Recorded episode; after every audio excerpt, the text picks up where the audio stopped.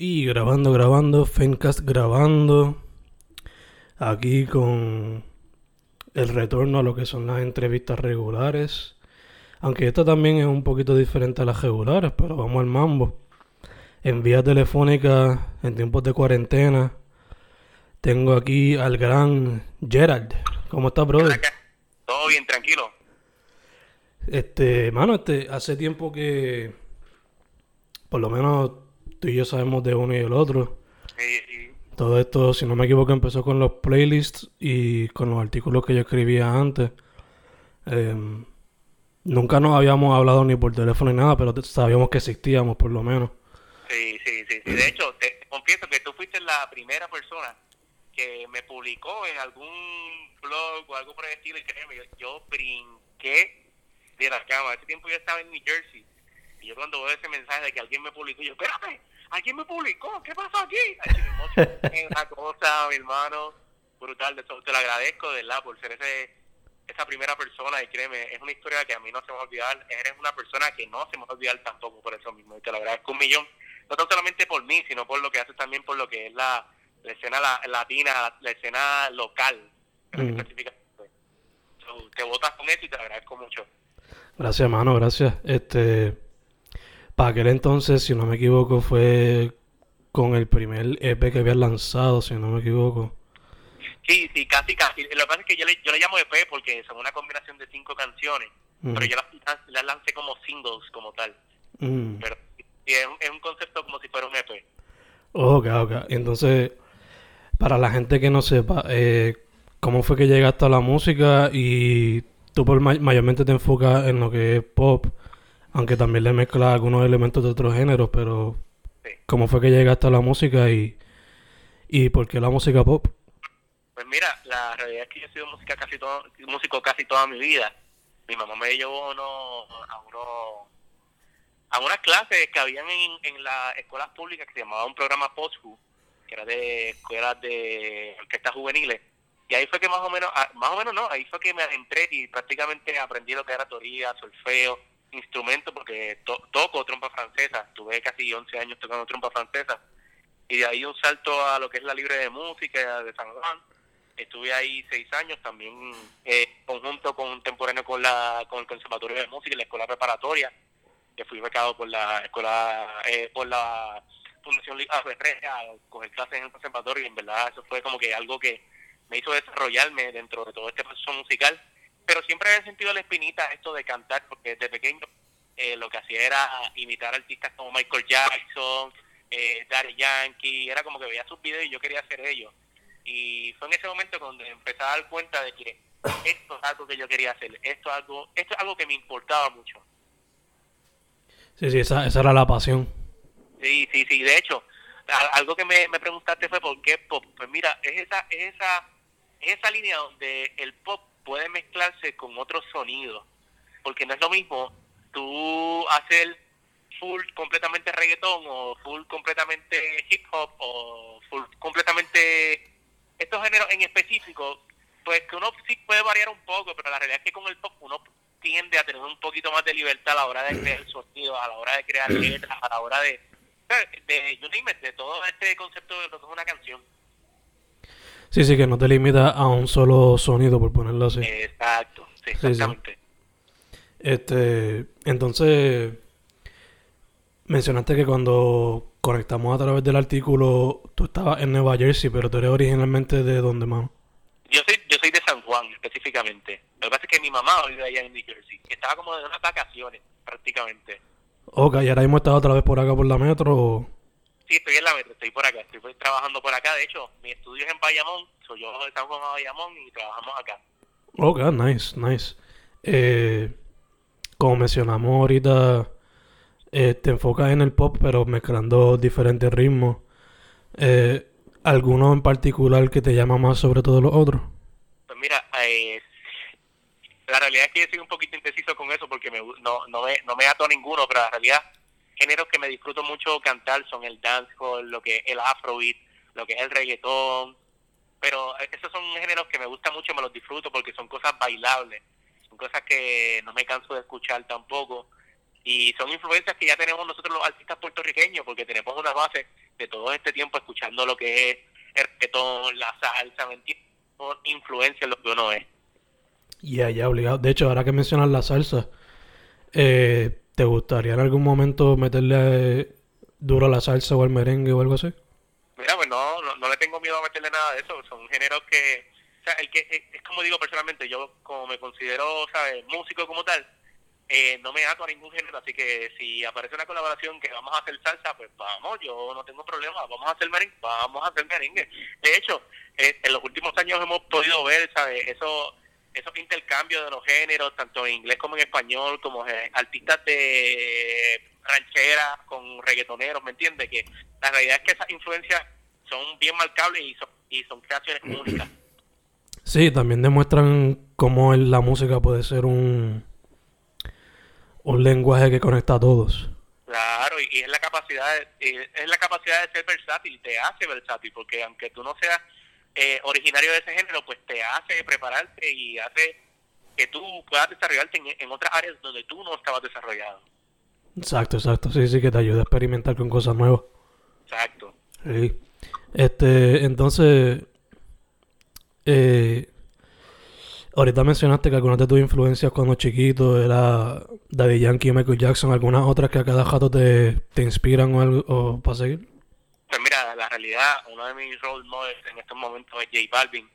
Creo que J Balvin ha traído, ha llevado la cultura o el género urbano a otro nivel. Ha sido uno de esos, de esos exponentes que ha marcado una diferencia tanto en la música como lo que es en la moda también. Eh, es de esas personas que son los los embajadores de, este momento del género y lo admiro muchísimo tanto por su creencia personal, su vida personal, como la música que hace. Eso es algo que me llama la atención. Bruno Mars es otro artista que me llama mucho la atención en la manera que hace sus performances, es alguien que me inspira mucho a, a, eh, a, seguir en ese en eso de llevarle una experiencia distinta al público más allá de lo que ya he escuchado en el CD o en la canción. Así que son, son artistas que influencian tanto fuera como dentro de lo que es mi carrera musical.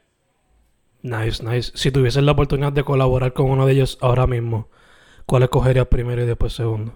Ah, yo, J Balvin. J Balvin es el o tres veces. Uf, sin pensarlo, te digo, ni una, ni una. Él me dice, ¿quieres? Sí, ya. Sí, sí, sí. Dime lo que tú quieres. Bueno, que fueras a comprar una collita, te lo compro como quieras, no tengo problema.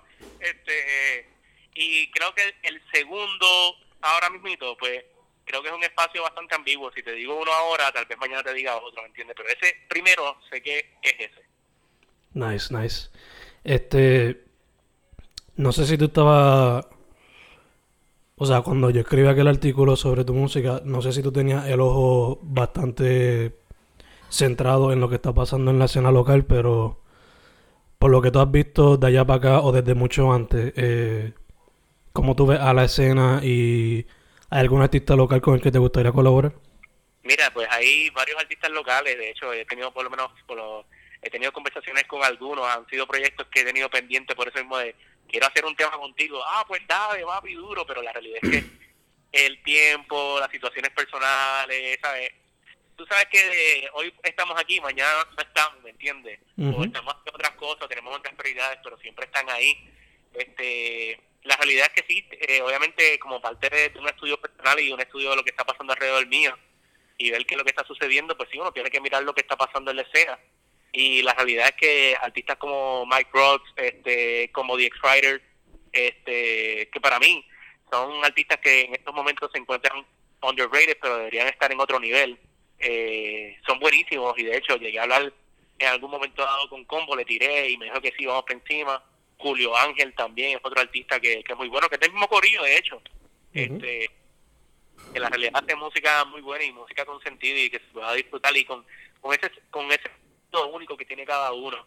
este Hay otro artista que, eh, que es de mi mismo estudio, se llama California, es un artista muy bueno, que tiene un concepto muy bueno personal como artista y es un artista con el que me gustaría también hacer una colaboración o dos, quién sabe. Y ahí, ahí, eso que ¿Tienes varios ya entonces en la mira que, o que quizás ya has hablado con para bregar? Disculpa. Es que ya tienes algunos en la mira o con los cuales ya te has comunicado para colaborar.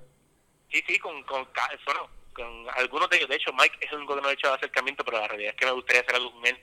después de escuchar obviamente este proyecto de la brújula que ellos lanzaron, está... Sí, está... Quien no lo haya escuchado, creo que se está perdiendo una joyita. Una joyita, no, un, o sea, un tesoro completo de, de CD. Sí, sí, en verdad que a veces es triste que no tengan más audiencia los, muchos de los artistas de la escena independiente, pero pues es algo para lo cual se trabaja, ¿no? Sí, créeme, algo que me está aquí mucho en el estudio y mi productora me está mirando en estos momentos, sabe que yo lo he hablado, es el hecho de que nosotros los artistas tenemos que buscar la manera de hacer lo que nos gusta, pero también tenemos que buscar la manera de, agradar al público, pero educándolos a, a, lo que nosotros estamos haciendo, que entiendan que nosotros no tenemos que sonar igual que estos artistas que son grandes, ¿me entiendes? Y no estoy tirándola a ninguno de los grandes, sino es el hecho de marcar la diferencia y traer este granito de arena de quiénes somos nosotros y esto es lo que vengo a traerle a ustedes y espero que les guste, ¿me entiendes? Ya, obligado. Eso, eso es importante también remarcarlo. Sí, sí, obligado, obligado, obligado. Eso es lo que muchos artistas visuales también me han dicho, que no es cuestión de como que sacar del medio a lo que ya está planteado como la lo que es cultura, por ponerlo así. Claro. Pero para que vean que también hay una parte diferente. Sí, y ahí, si tú miras lo que es la escena de la música, específicamente en la urbana, en los últimos años ha tenido un crecimiento exponencial en lo que son artistas, ¿sabes? Creciendo y naciendo.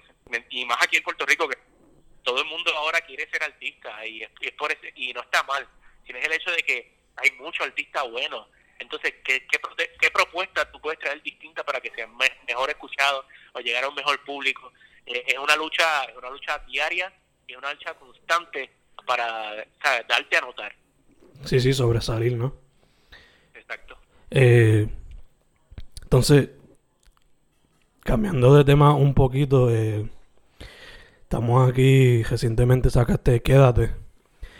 Tú lo describes aquí como un reggaetón melancólico. Yo asumo que te refieres a eso como que un reggaetón tipo balada, tipo RB.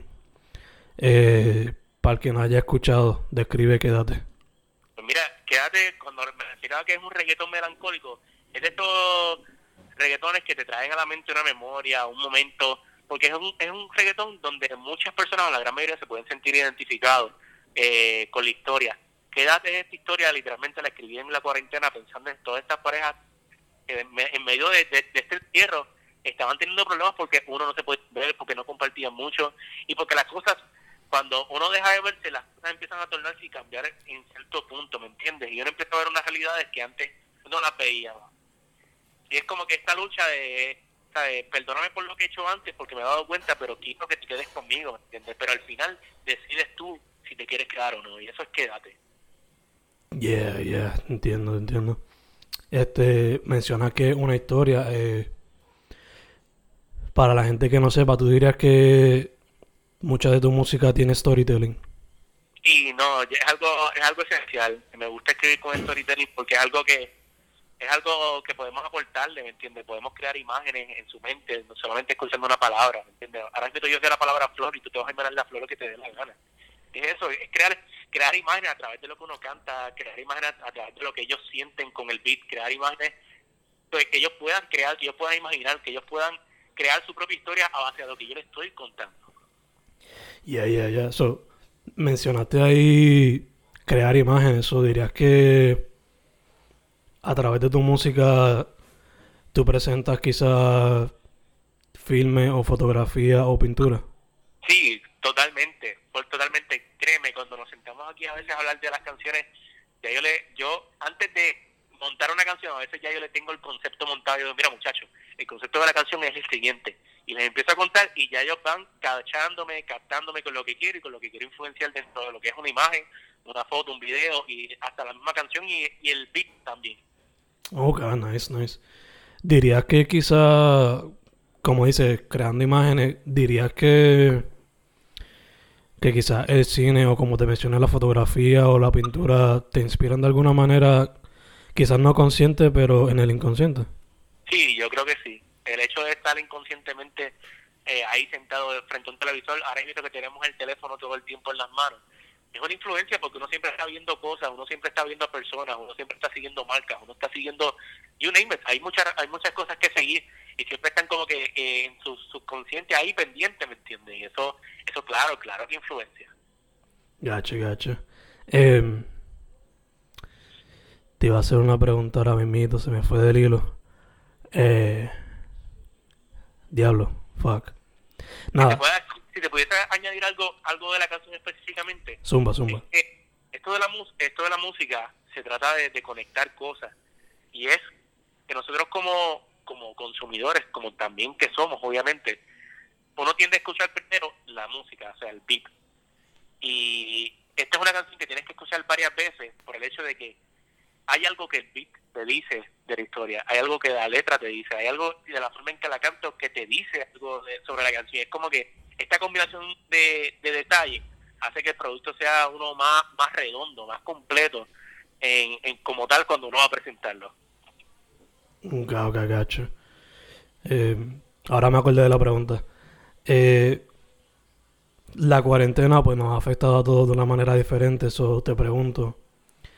¿Me puedes decir más o menos cómo era tu proceso creativo antes de la cuarentena y cómo la cuarentena lo ha afectado y cómo ha cambiado? Pues mira, a mí antes de la cuarentena era era un poco raro, no raro, sino como que no tenía tanto tiempo para sentarme a escribir, sino como que sacaba un día en específico, mira, tal día voy para el estudio, me voy a sentar y voy a crear.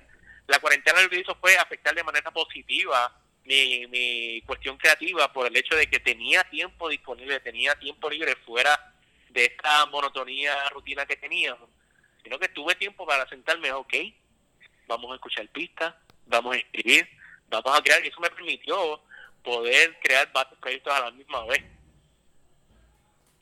Nice, que has tenido entonces tiempo de más para meterle más.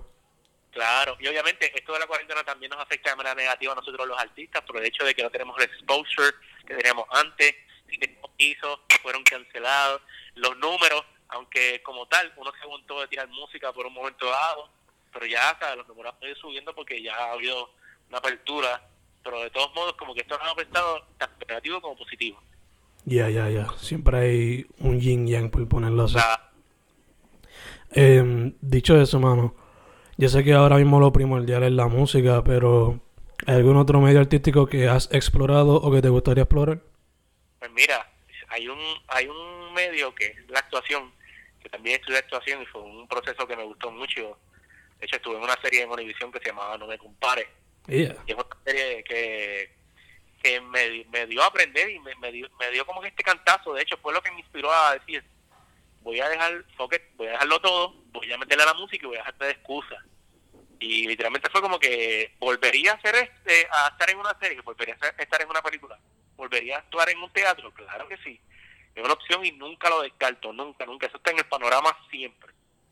Nice, nice. Aunque sea cortometraje y toda la cuestión lo que sea, créeme, que es algo que me gusta mucho, me lo disfruto, aunque tenga que esperar 7, 8 horas a que me llame. sí, sí, chach. Ese proceso, dependiendo de la producción, puede ser bien arduo el día. Sí, sí, sí. Este, entonces te pregunto, eh, ya quédate salió hace poco, pero ¿tienes algún otro sencillo o algún EP o algún álbum en proceso para sacar pronto? ¿Qué es la que hay? Pues mira, eh, estamos en el equipo de trabajo y estábamos como que planificando que era lo próximo que queríamos sacar, pero la realidad es que como nosotros como equipo en consenso, eh, estamos esperando a ver cómo, cómo se mueve toda esta vuelta de Quédate para decidir cuál va a ser el próximo single. Si estuve trabajando un EP cortado de tres canciones o cuatro, estamos todavía en decisión, que se llama Constelaciones, y es más un R&B, eh, lo-fi, mezclado. Esta influencia de Frank Ocean, ese tipo de música. Nice así ese flowcito y como que tenemos un concepto preparado para constelaciones. Fecha de salida no tienen estos momentos, pero es algo que, que trabajar. Nice, nice, nice. Este. Y entonces, si fuese a salir ahora mismo serían tres canciones, pero eso pues puede cambiar de aquí a allá. Exactamente. Sí, sí, sí. Es un proceso por ponerlo así. Eh, este, entonces, una película, una pregunta random para ir cejando ya mismito. Yo cuando escribí aquel artículo por primera vez, que así fue como conectamos online, vi que, si no me equivoco, no tenías bigote ni barbita. ¿Por qué el cambio ahora? Yo creo de madurez en todos los sentidos, tanto personal como artista. En ese momento dado ya yo, eh, yo estaba muy enfocado en lo que era el romanticismo desde esa perspectiva bien romántica de relaciones, de todo amor, peaches and cream. Y creo que había que plantear una, un aspecto de mí personal y un aspecto como artista distinto. Y creo que el crecer también viene bien. Y, y creo que me dio esa oportunidad también de hacer un, un, cambio dentro de mi música. Ya que, viene, ya que venía un cambio físico, también vamos a hacer un cambio musical y aprovechar esa, esa ola. Ya, ya, obligado. Los cambios traen cosas diferentes. Claro. Exacto, exacto. Créeme, sin ese cambio no hubiese salido Quédate, no hubiese salido Búyele, no hubiesen salido muchas de las canciones que han salido en los últimos meses. Obligado, obligado. Eh, entonces, hermano, para ir cerrando, ¿dónde la gente puede contactarte a través de las redes y dónde pueden conseguir la música? Yo creo que la, eh, la música la pueden conseguir en todas las plataformas, pero importantísimo, importantísimo es que mi plataforma esencial, la primordial que utilizo es Instagram, así que me puedes buscar por G Gerald PR y cuando digo Gerald al final es con D. G G G R A L D P. Ahí me puedes buscar y puedes conseguir toda mi música porque el link de mi video te lleva a mi Spotify, Apple Music, you name it. Perfect, perfect. Y entonces, si alguien quiere que si yo contactarte directo para alguna colaboración, pueden hacerlo por ahí o prefiere email, ¿cómo sería la cuestión? No, créeme, prefiero directamente porque ahí yo lo contesto personalmente, hablamos, colaboramos y créeme, estamos abiertos para colaboraciones y eso es lo más bonito de las colaboraciones, siempre sacas un producto único dentro de todo. Perfect, perfect. Pues mano, primero que todo, gracias por, por decir que sí para la entrevista, gracias por la música y pues ser parte de la escena. Y no, gracias a ti, gracias a ti por, por exponer la escena, que eso es importante, la exposición es súper buena. Gracias por el espacio y de verdad que sigan disfrutando de mi música y sigan disfrutando de tu producto también. Perfecto. Pues el primer Fencast con Gerald, el primero de varios que espero que sucedan en el futuro. Estamos set, brother. Muchas gracias. Gracias a ti, papá. Cuídate mucho. Igual.